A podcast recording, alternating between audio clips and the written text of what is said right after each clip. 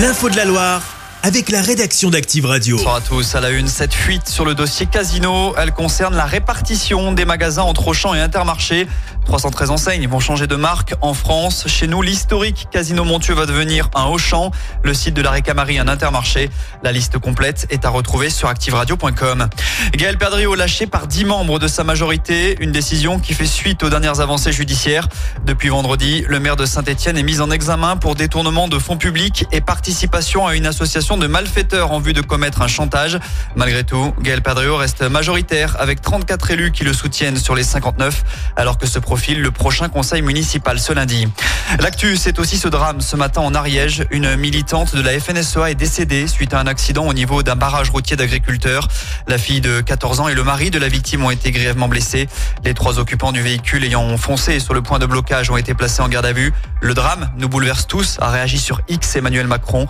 Des actions ont également lieu dans notre région. Des tracteurs sont positionnés sur l'A7 depuis ce matin et la circulation est interrompue sur l'autoroute dans les deux sens entre Chana et Tournon-sur-Rhône. On en sait plus sur le congé de naissance nouvelle formule. Il va s'appliquer dans le courant de l'année prochaine. Concrètement, il s'agira de six mois maximum qu'on pourra partager entre le père et la mère. Un congé plus court qu'actuellement mais mieux rémunéré. Il sera calculé à partir du salaire des parents, plafonné à 1800 euros par mois contre les 430 actuellement. Enfin, en passant au sport. Il n'y a plus de temps à perdre. Les Verts affrontent Pau ce soir pour le compte de la 21e journée de Ligue 2. 11e au classement. La SS peut même dépasser son adversaire du soir. Des Palois surprenants 5e du championnat. Les Stéphanois pourront compter sur Dylan Chambaud, repositionné sur un côté de l'attaque. Le joueur est revenu sur son nouveau rôle.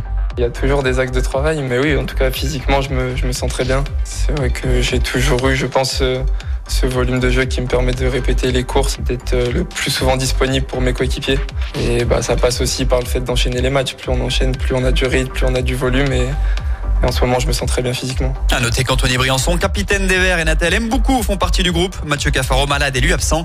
Coup d'envoi de Pau Saint-Etienne, 20h45. Chaque semaine, vous êtes plus de 146 000 à écouter Active uniquement dans la Loire.